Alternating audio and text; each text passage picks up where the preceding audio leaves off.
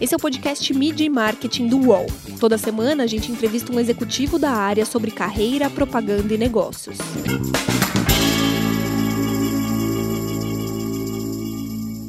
O Brasil já tem mais de um aparelho celular por habitante. Como é lidar com os anseios e as expectativas dos clientes?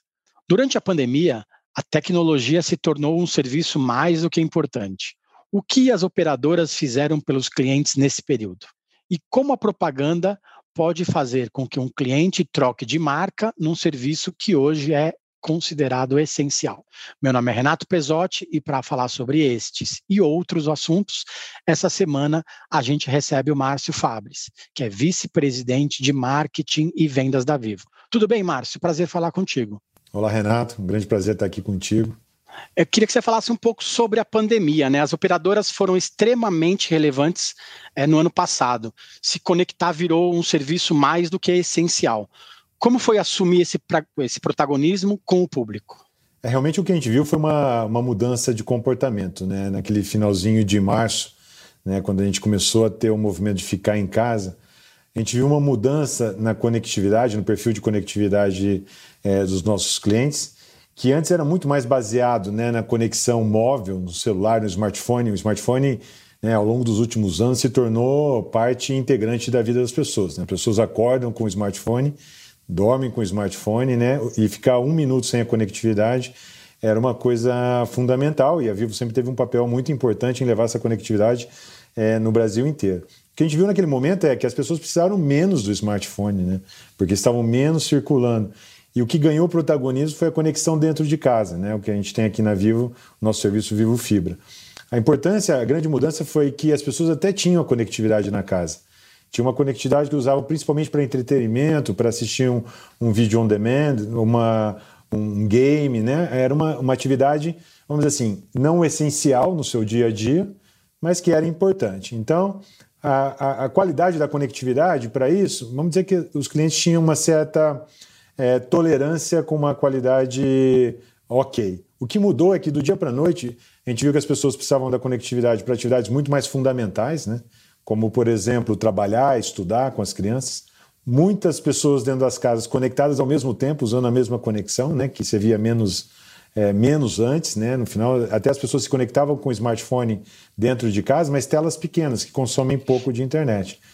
Então a gente viu sim um aumento da demanda por, por essa conectividade de qualidade é, dentro da, da casa dos clientes, né, que para a gente é, na Vivo, a gente, desde o primeiro momento, a gente tentou, buscou se preparar da forma adequada para não ter nenhum tipo de interrupção na provisão desse serviço que era crítico. Né? Uma reunião que era interrompida, uma aula interrompida, realmente, ou ficar um dia sem conectividade, imagina, né? num dia de trabalho, era uma coisa bastante complicada. Então, é, obviamente, tivemos que preparar nossos técnicos que não puderam parar de trabalhar, né? continuavam nas ruas e continuava entrando na casa dos clientes, que também era um grande desafio, porque naquele momento, o começo de pandemia, as pessoas para receber um técnico tinham que ser um motivo muito importante, né? E a conectividade realmente era isso. Mas a gente teve que dar essa proteção aos técnicos e aos nossos clientes, né? Com, com equipamento de proteção individual, álcool, é, esse tipo de coisa. Além de buscar rapidamente buscar formas de redundância na rede para e tivemos muito poucos é, eventos que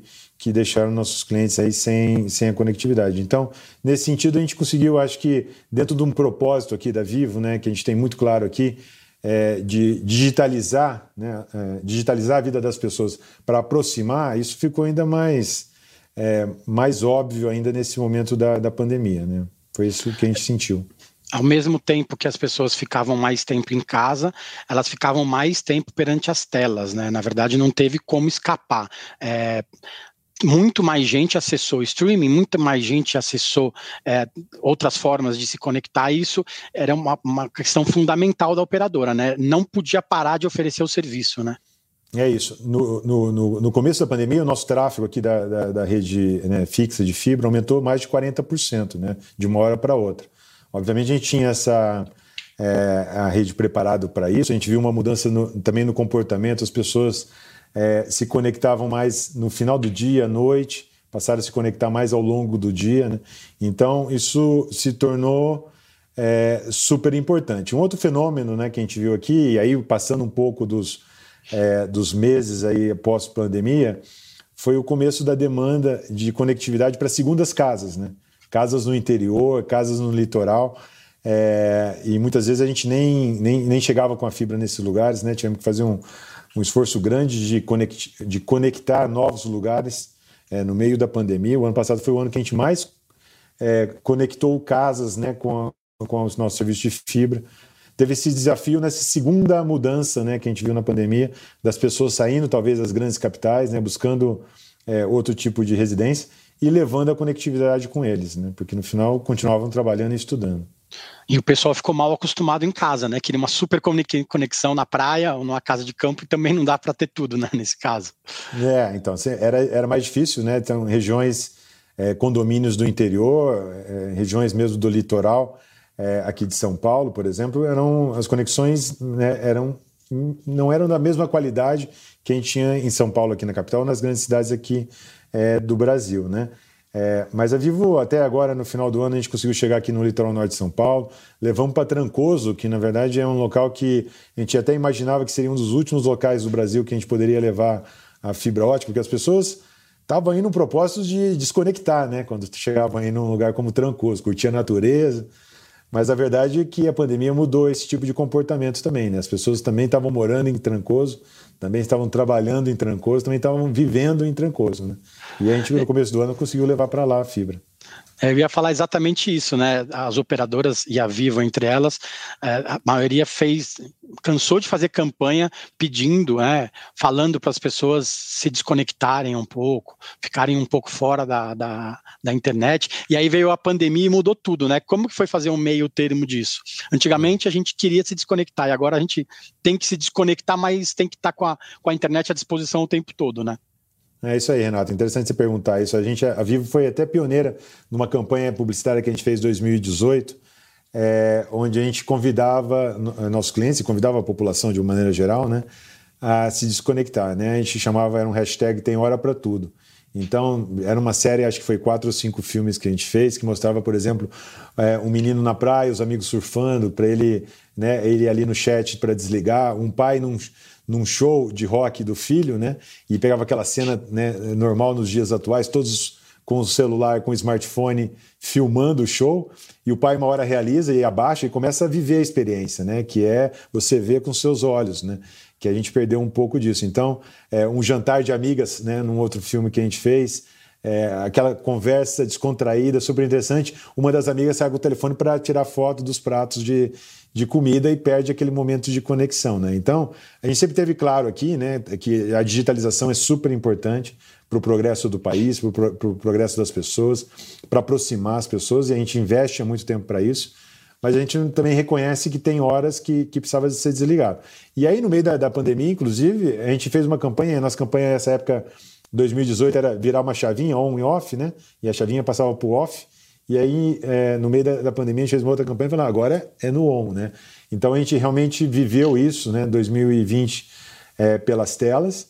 E a gente até lançou uma campanha de final de ano é, agora, em dezembro, né, é, de, com uma mensagem de otimismo, onde a gente falava, em 2020, a gente viu o mundo pelas telas. E a gente deseja aqui da Vivo que em 2021 as telas nos vejam né, no mundo de fora, e realmente é isso que a gente acredita que aí, se der tudo certo, logo logo a gente vai estar fora das telas de novo.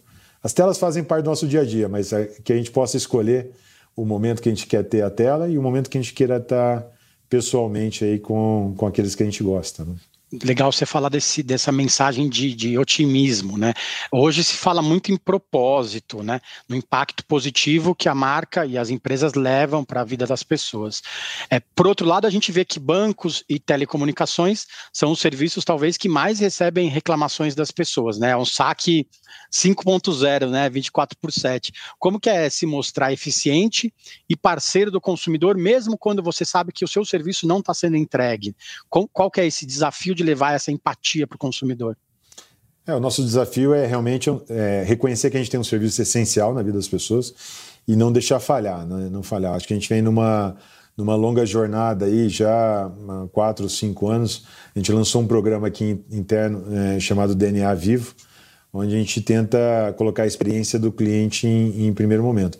A verdade é que a gente tem uma base de clientes muito grande, né? São mais de 50 milhões de clientes é, da Vivo, que tem quase 100 milhões de conexões, né? Na média, um cliente aqui da Vivo tem entre um fixo e um móvel, ou, uma, ou mais de uma combinação desses, é, 1.8 conexões com a Vivo, né? Então ele tem é, essas chances de do serviço falhar ou de ter algum problema em conta. A gente tem tentado, né, ao longo do tempo, através da digitalização também, a gente tem um aplicativo de care do Meu Vivo, fazer essa, essa experiência do cliente o mais simples possível, né, o mais digital, não ter que esperar para falar com um atendente no call center. A Vivo a gente investe muito na experiência do cliente nas nossas lojas, né? A Vivo tem mais de 1.700 lojas no Brasil, né? A gente é um dos maiores é, varejistas do Brasil hoje e a gente já também desde o lançamento desse programa DNA Vivo, a gente tem buscado transformar as lojas de centros de, de transação, né, pontos de transação com o cliente, onde o cliente ia para comprar um, um plano simplesmente, fazer uma alteração, fazer uma reclamação, em, em, em pontos de experimentação, de experiência. Né? Então, te dar um exemplo aqui, na, é, é, a gente antes da pandemia, né, a gente tinha um programa é, que a gente chamava é, Desafiando, Descobrindo a, a Tecnologia, que era para os nossos clientes sêniores, né, clientes 60 mais. A gente convidava esses clientes para as lojas, e a gente tem um elemento das nossas lojas, são nossos Vivo Gurus, né, que é, ajudam nossos clientes com itens de tecnologia. Ele está lá para não vender nada, ele está lá sim para dar essa assistência para os clientes. E aí a gente né, fazia um programa ali de duas horas com esses clientes, ensinando a, a, ao cliente a usar o WhatsApp, ensinando é, cliente a fazer uma postagem no, no, Instagram. Quer dizer, aquilo que talvez os familiares muitas vezes não têm paciência de fazer, né? Aí a gente se dá a esse papel para fazer. É uma combinação de dar o serviço o melhor possível que a gente possa dar, combinando com, uma, com o efeito wow, né? que é isso de encantar os clientes é, com, com o que a gente pode fazer além do serviço também. Antigamente o consumidor ele queria o produto e, ponto final, né? Agora na verdade ele também quer experiência, né? Ele quer uma marca que proporcione experiência para eles. É, talvez nesse caso a, as operadoras elas até se, se assemelham um pouco, porque todas querem levar alguma dessas experiências para o público. Como que é levar isso para o consumidor, mostrar isso na mídia, fazer campanha? A Vivo, a Telefônica Vivo é uma das três maiores anunciantes do, do, do, Brasil, como que é fazer isso sem parecer clichê de publicitário o tempo todo falando do mesmo assunto, falando que o meu serviço é melhor? Como que, como que é fazer, é, é fazer essa aposta, convencer o cliente, tentar convencer o cliente sem parecer aquela coisa de sempre? É um grande desafio, viu, Renato? Assim, de verdade, eu acho que a gente passou, acho que é o setor de telecom como um todo, e a Vivo sempre teve isso muito claro, de um passado que era compre, compre, compre, sabe, martelando, é, 3 gigas por 30 reais, 4 gigas, 50 reais, né? É, que é, uma, uma, é um tipo de publicidade cansativa né, para o cliente. O que a gente fala aqui na Vivo, na, na nossa estratégia de comunicação, é que a gente tem três dimensões que a gente precisa falar. A gente precisa falar com o coração do cliente, a gente precisa falar com a cabeça do cliente e com o bolso do cliente. É, com o coração, essas mensagens, por exemplo, que eu te comentei de 2018, de desligar um pouquinho o celular, ou de umas campanhas que a gente fazia é, de planos família, que a gente não falava nada dos planos. Os planos chamavam planos família. A gente contava histórias de famílias diversas, né? Famílias, é, por exemplo, de, de, dois pais com uma criança, família de uma mãe solteira é, com filho, família de, de, de dois é, duas pessoas é, sêniores que se casam e formam uma nova família. Então era uma, gente, era uma, uma, histórias que a gente buscava contar, né, de plano família, porque a gente falava que é, família é o que a gente faz planos em, em, conjunto, mas a gente não falava o preço, a gente não falava quantos gigas tinha, e no final a gente ganhou uma, uma, com essa campanha uma super reputação aí no segmento de nesse segmento de planos família, né? Então, o primeiro é isso, falar com o coração. O segundo que a gente fala é, é falar com a mente, né? Que é, que é, que é criar é, consideração sobre os produtos. Então, por exemplo, quando a fibra, né, esse serviço que a gente estava falando mais cedo hoje, chega numa nova cidade, eu preciso ir lá e contar para ele, olha, a Vivo está chegando aqui na sua cidade, então é, é uma novidade. Ou a Vivo está lançando um novo plano para o móvel que vem numa parceria com, com, com marcas relevantes, né? como Netflix, Spotify. Então você tem essa nova, essa nova opção. Também não falamos de preço e também não falamos de giga. Falamos, olha, tem uma nova opção para você. Quando você precisar, estamos aqui. E no final, essa que a gente fala, que é mais, né, que é mais é, mas aí de performance mesmo, que é falar com o bolso. E aí sim a gente fala. Aí é mais no digital, né? Mais no um a um, falando, olha, É, é, você que já sabe que a Vivo é uma marca que se preocupa com você, que tem o um produto certo para você, se quiser comprar, está aqui, é esse preço nessa condição. Né? Então, também tem uma operação grande de varejo, de venda de smartphone, de, de acessórios eletrônicos. Então, a gente busca fazer uma combinação desses três, desses três cenários é, de uma forma adequada para não ser cansativo. Né? Legal você falar das campanhas e do digital também. A gente vai para o break e volta já para falar também das, das ações publicitárias com a Ivete Sangalo. Enquanto na rua o comércio tem hora para fechar, na internet ele continua sempre aberto. E agora você pode abrir o seu negócio ou levá-lo para a internet com toda a facilidade, experiência e segurança do UOL. Chegou o UOL Meu Negócio. Com ele, você tem o criador de sites e a loja virtual para começar a crescer na internet. Faça como milhares de clientes. Acesse agora mesmo uol.com.br barra meu negócio e leve o seu negócio para a internet. UOL Meu Negócio, apoiador oficial do seu sonho. Voltamos com o Márcio Fabres, que é VP de Marketing e Vendas da Vivo. É, a Ivete Sangalo é a garota propaganda da marca há muito tempo, né? Como uma artista do tamanho dela, do que ela representa, ajuda na construção quase que eterna da marca Vivo com os consumidores. É, realmente a gente trabalha com a Ivete já há muitos anos, né? É, é, tem sido bastante importante para a gente como marca, né? Quando a gente começou, a gente buscou né, né, no que a Ivete representava, que é uma uma artista que, que, que, que é acessível, né? que, que tem presença, independente da classe social, que consegue é, falar com todas as audiências, e é um pouco como é a Vivo também. A Vivo é uma marca que tem clientes desde que gastam R$ reais por mês num, num pós-pago, até clientes que gastam R$ 1.500, R$ 1.600 por mês, ou grandes empresas. Então a gente buscava com a Ivete essa, essa imagem né, de, de, de falar com todos além de ser uma pessoa querida né, é, e, e, representar muito o que é o Brasil. A gente começou com a Ivete trabalhando principalmente na linha do pré-pago, né, onde ela passou anos aí é, falando sobre como eram nossas ofertas, como ela usava. Aliás, a Ivete também é, sempre foi uma grande cliente da Vivo, né? então no final também é bastante importante que alguém que representa a marca goste da marca, use a marca. E depois, nos últimos anos, a gente vem é, trabalhando com a Ivete, principalmente no, no, que a gente chama de lojas Vivo, né? mostrar que a Vivo é um centro de tecnologia, que a gente tem produtos, é, um portfólio extenso, com, é, com preços acessíveis, e ela tem ajudado muito nesse sentido. Fora isso, é uma representante da marca também, né? No, em redes sociais, em ações internas, então tem sido bastante, bastante importante trabalhar. E a Vivo tem já, ao longo da sua história, trabalhado com, com personalidades que ajudam a construir é, essa marca também. Agora, queria só destacar uma parceria recente que a gente fechou com, com o Alok, né, também, é, é, no sentido do Alok, até com um papel de cocriação com um produto específico que a gente tem, que é o Vivo Easy, né, um produto mais destinado para a classe, classe jovem, né, que é o que a gente chama que não é um plano, né, que é, no final foram anos de estudo em como fazer uma proposta de valor que não era um plano. E aí a gente chamou o Alok, o Alok tem trabalhado, a gente acabou de lançar um plano que a gente criou junto, é, que traz muito da música. O Alok criou uma, uma música, né, a live, né, que é vivo em inglês, que a gente é, usou numa campanha e que é uma, uma, música do portfólio dele também.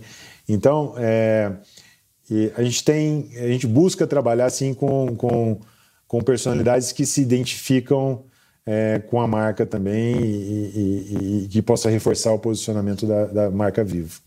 É, é bacana você falar da Ivete Sangalo, porque é, vocês que oferecem serviços, né, não pode o, o, a personalidade, ainda mais hoje em rede social, ela ser é, garoto propaganda da Vivo e dar um print screen da tela dela e postar na rede social com outra operadora lá em cima, né? Tem que ficar esperto. É, vocês têm apostado muito nessa comunicação mais fragmentada, né? Hoje a comunicação, a, a forma de fazer publicidade mudou completamente, né? E isso leva também uma outra forma, uma outra maneira de trabalhar com as agências, né? Vocês antigamente tinham uma agência que fazia quase tudo e agora vocês têm até uma agência interna de conteúdo para criar esse tipo de, de, de, comunicação. Como que é, é, ampliar esses, esses pontos de contato com o consumidor e manter o mesmo discurso para todo mundo para não ficar cada um escutando uma coisa diferente? Eu acho que é, é preciso muita coordenação interna, né? Eu acho que realmente é, a publicidade, a comunicação mudou nesse sentido, porque acho que era muito baseada em, em comerciais de propaganda de 30 segundos para televisão, né?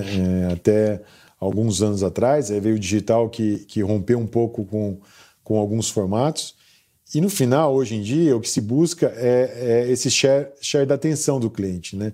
Porque é, simplesmente as pessoas já não estão tão conectadas na televisão como estavam antes, porque quando estão na televisão estão com o celular na mão, então estão é, passeando entre as telas, né? Então o que a gente buscou fazer aqui na Vivo foi se adaptar a essa nova realidade. A gente não abandonou, a gente acredita muito nos comerciais de 30 segundos, a gente eh, continua acreditando na, na, na, na mídia da televisão como uma forma de, de contar histórias de uma forma mais elaborada, com filmes bem produzidos, né, que representam esse cuidado da marca em passar uma grande mensagem. Mas a gente adaptou formatos para o é, digital, onde talvez a gente tenha mais liberdade, tem liberdade de, de formatos mais longos, mais curtos, né, talvez com uma uma pegada um pouco mais apimentada, talvez, do que uma marca como a Viva coloca no, no, numa propaganda da televisão. E, e, recentemente, já há um pouco mais de um ano, a gente lançou uma iniciativa que, que é essa, esse núcleo interno de criação de conteúdo. Né? A gente acredita também muito no conteúdo, e é um conteúdo não publicitário, né? é um conteúdo que, que, que tenta expor é, temas e pontos de vista da marca. Né? Então, a gente fez uma série super bacana é, agora em novembro do ano passado, né, no mês da consciência negra, é, é, que foi um grande sucesso, né, uma série que a gente produziu internamente com apoio de agência, apoio de, é, de uma produtora também. É, mas é uma constante. A gente fez uma série sobre que é o nosso Vivo Guru, esse que eu mencionei antes, dando dicas de como é, configurar seu celular, como ter uma melhor conexão Wi-Fi em casa. Então, e só está só tá aumentando isso. A gente está, inclusive, aumentando aqui o nosso núcleo para esse ano, para a gente poder ir potencializando mais, né, para ter mais audiência.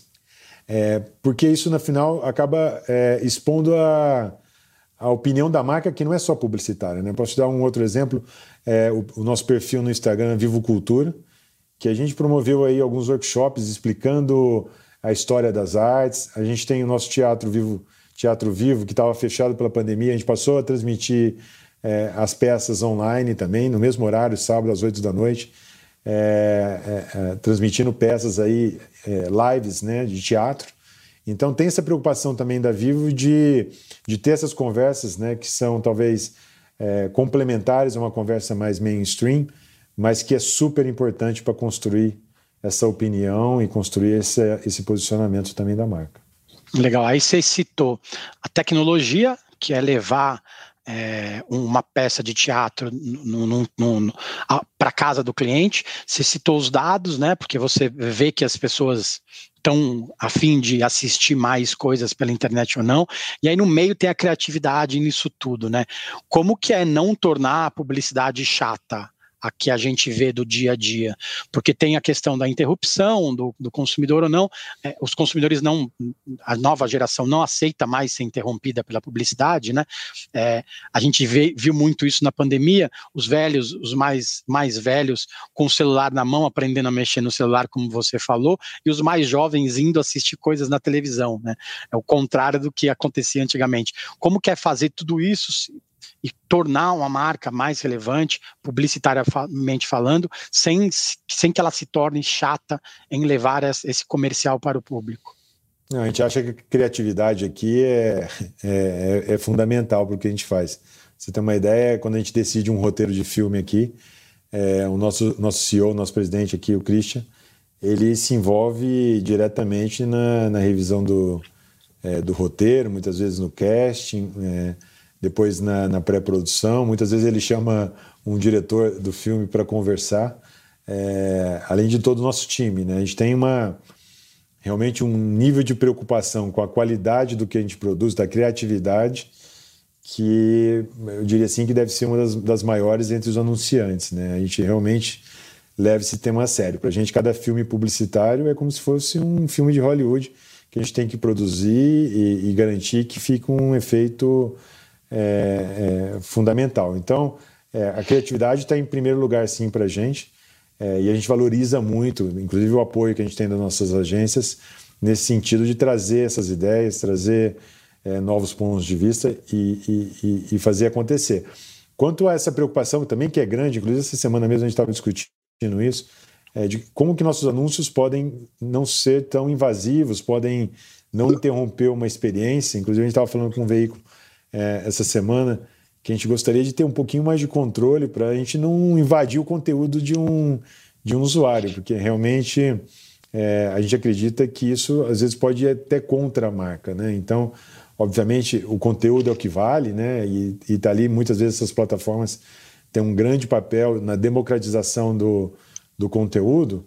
E, e, e, o cliente sabe que ele está ali né, patrocinado por um anunciante. Né? Aquele conteúdo, de certa forma, está ali viabilizado pelo investimento publicitário da plataforma.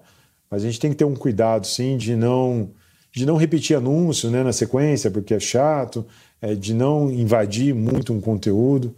É, então é uma preocupação que a gente tem bastante grande aqui também e está no topo da nossa agenda. Você citou o Christian Gebara, que é CEO da Vivo faz um pouco mais de dois anos. Ele já foi vice-presidente de marketing e vendas, né? Que é seu cargo hoje. A, a, a daqui de fora a gente vê um lado positivo, que aí ele sabe dar a importância do, do, do setor para a empresa. Por outro lado, ele já esteve aí, então ele já pode dar mais pitaco, né? Que, que, qual é o lado positivo e o lado negativo de ter um CEO que, que vem da, da cadeira de marketing? Acho que o grande lado positivo é isso, né? Que ele, primeiro, é um defensor da marca a qualquer custo, né? Em todos os aspectos. É, sabe do poder é, da, da, publicidade, da comunicação, né? de construir empresas duradouras, né? Que não é que a gente vai gerenciar para o resultado desse trimestre ou para o próximo. A gente está aqui é, pela sustentabilidade da, da empresa. Então, é, obviamente, é, isso ajuda bastante nas discussões do dia a dia, né? Então tenho menos problemas aqui com, com pedidos de corte de custos do que podia ter em outra situação. É, acho que não tem um lado negativo, né? Realmente ele se envolve bastante, mas ele tem muito conteúdo também. É, o Christian tem esse, é, inclusive, um interesse pessoal sobre o tema, então sempre se interessou, leu muito, estudou. Então as contribuições são, são positivas, inclusive as, as interações muitas vezes a gente vai junto na agência a gente trabalha muito tempo junto, né? Também, então isso acaba ajudando também, a gente se entende bem. É, então, diria que tem esse lado super positivo da gente não, não ter tanta pressão. Tem pressão também, como todo mundo aí, de orçamento, mas eu acho que tem claro o valor também, né? Do lado tem o custo, do lado tem o valor. E no dia a dia, acho que é, que é ótimo trabalhar com ele melhor ele estar tá do lado do que contra, né? Uhum. Você falou na quantidade de coisa que vocês entregam, né? Quais são os aplicativos que vocês usam na Vivo no dia a dia e você também pessoalmente? É, vocês usam o WhatsApp, o Teams? Vocês fazem reuniões via Zoom? Como que vocês centralizam toda essa informação que fica meio que perdida na rede, né? Uhum. Não, assim, o WhatsApp eu acho que desde que apareceu foi meio orgânico, né? É, a gente nunca decidiu usar o WhatsApp mas ele invadiu a nossa, nossa vida e, e principalmente na pandemia, é, e agora, né, acho que é um comportamento desse, é, a gente é inundado de mensagem, né, e a gente usa muito e, e, e, no dia a dia. A gente já tinha um programa aqui na Vivo de home office antes da pandemia, né, a gente já tinha um programa de dois dias de trabalho à distância, né, de, que a gente chamava de mobility, que podia trabalhar de qualquer lugar. É, e, e quando a gente começou esse programa, a gente adotou o Teams como ferramenta aí de colaboração. É, obviamente, com a pandemia, o uso do Teams aqui explodiu, né, no final dos contos, porque é, a gente usava, mas tinha gente que fazia home office, outros não faziam. É, a gente usava pouco o, o, a mensageria do Teams e passamos a usar muito mais depois que a gente começou a trabalhar, é, trabalhar remoto. Você é formada de administração, como que você foi parar no marketing? É, eu, minha história, eu, eu formei em administração na, na FEA USP, né? E aí quando eu, quando eu me formei, é, até a especialização que eu tinha feito né, no final do curso de administração, a gente busca uma especialização entre marketing, RH, finanças, eu acabei fazendo até em finanças, na verdade. É, aí eu, eu, na verdade, fui trabalhar em consultoria, trabalhei é, quase quatro anos aí na, na McKinsey, que é uma consultoria de estratégia. É, e quando eu desisti aí de, de, pelo, pelo modo de trabalhar, pelo balanço de, de vida pessoal e trabalho na consultoria, queria trabalhar um pouco mais é, concreto. É, até minha aterrissagem aqui na telefone, quando eu cheguei, faz 18 anos já, é, foi na área de estratégia, né, que era um pouco normal sair da consultoria e chegar na estratégia. O que eu sempre tive claro é que eu queria estar no negócio, né, na frente do negócio, É, e aqui em telecom, é, sempre, acho que a maioria dos telecoms são assim no mundo, a função da, do marketing se confunde também com a liderança do negócio. Então, é, busquei fazer essa transição de estratégia para o negócio, e aí o marketing, né, a publicidade, a comunicação acabou vindo junto. Né? E no final o que faltava, e até foi uma das coisas que eu mudei aqui na minha carreira é, nos últimos é, quatro anos, foi acrescentar vendas, né? que na verdade sempre tive aquela, né, aquela disputa entre marketing e vendas, por que, que não vende mais, vende menos. E aí foi um grande, uma grande responsabilidade ter as duas alavancas na mão. Então, acho que eu consigo, através do meu time hoje, entender quando a gente precisa de um push mais de vendas, quando a gente é, necessita falar mais sobre a marca, quando a gente precisa ser mais promocional é, na publicidade também para ajudar a vender.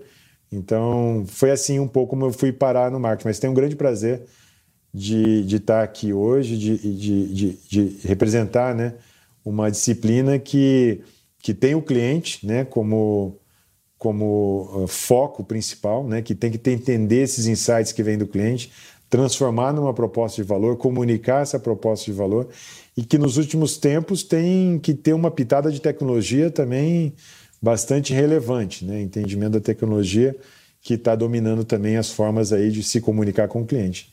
Então acho que é uma foi uma transição, mas feliz de estar aqui hoje. E é legal você falar isso porque acho que grande parte, a gente tem mais de 70 episódios no podcast, grande parte dos executivos que são é, vice-presidentes, diretores de marketing das empresas hoje, dos anunciantes, dos maiores anunciantes, eles é, têm origem no, no, na administração e até em outros em outros, outras profissões, né? Tem engenheiro, acho que é, é uma visão até mais relevante para o marketing, não fica uhum. fechado só no mundinho. Né? Falando em ficar fechado no mundinho, eu queria que você falasse é, quem te, inspira profissionalmente hoje? Pode ser um executivo, pode ser livros que você lê. Quem que te inspira profissionalmente hoje?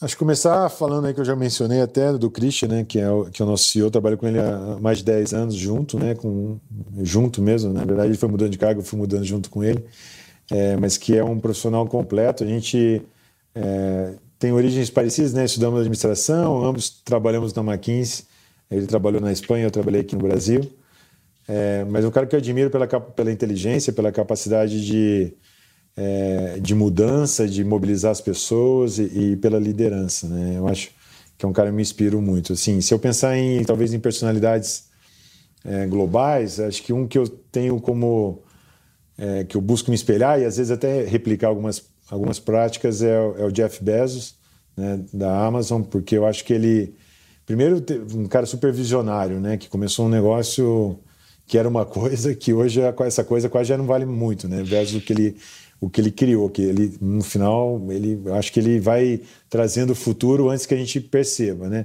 E o jeito que ele administra a empresa também, né? A questão do sou um grande fã dos memorandos, né? É, da Amazon como forma de substituir os PowerPoints para ser mais mais sucinto e, e, e, e acho que é, é, acrescenta bastante. E um outro cara que eu queria mencionar também é, é o Reed Hastings do Netflix, né? Que inclusive tive a chance já de conhecer algumas vezes pela parceria que a gente tem com Netflix aqui no Brasil. Vivo e Netflix são é, grandes parceiros.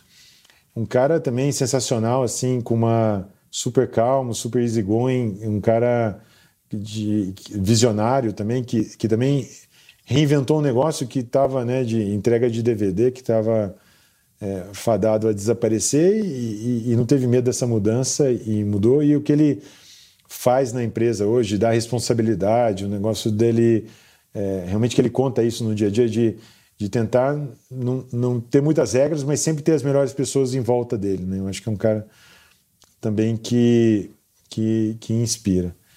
É, também mencionar aí um, um, livro que eu acabei de ler, um que a gente está usando aqui na Viva um pouco como, é, como, como um guia que para mim caiu super bem.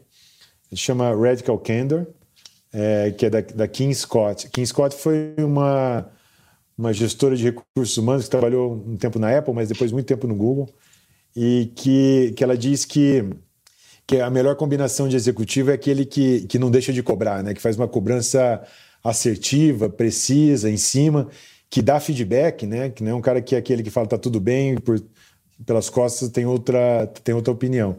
Mas que tem que combinar isso com é, com essa candura, né? Que é que ela chama, que ela chama de, de verdadeiramente se preocupar com as pessoas que trabalham com você. Então não é, sabe, vir aqui trabalhar com as pessoas, simplesmente ter um número que você não não não tem um relacionamento, né? No final são pessoas que a gente está no trabalho e que a gente tem muito tempo junto, né? E, e eu acredito muito nisso. Sempre fui muito duro aqui na cobrança, é, mas sempre fui muito amigável também e, e, e, e, tenho interesse legítimo em conversar com as pessoas, de, de falar sobre outros assuntos é, de, de, de, que essas né, que a gente possa transformar relações de trabalho é, realmente, né, quando apropriado, em, em amizades e, e, e, relações que duram pós-trabalho. Né? Muitos dos meus melhores amigos, hoje em dia, eu conheci aqui na empresa 10, 15 anos atrás. Então, é, eu acho que a, essa correta combinação, né, que a gente não pode é, nem deixar de cobrar, nem deixar de ser transparente, nem deixar de,